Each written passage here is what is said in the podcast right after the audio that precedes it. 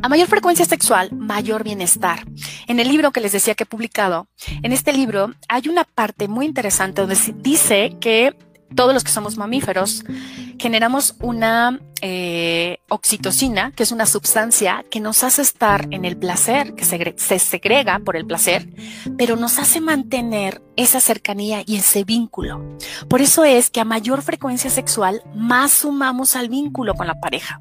¿Has notado cuando ya te empiezas a separar, cuando ya duermes en camas separadas o ya no duermes juntos, estás rompiendo un gran vínculo afectivo y un gran vínculo corporal? Y entonces ya no me interesa el otro, estamos ahora sí que en espacios compartidos y fin de la historia, pero la relación de pareja se está deteriorando.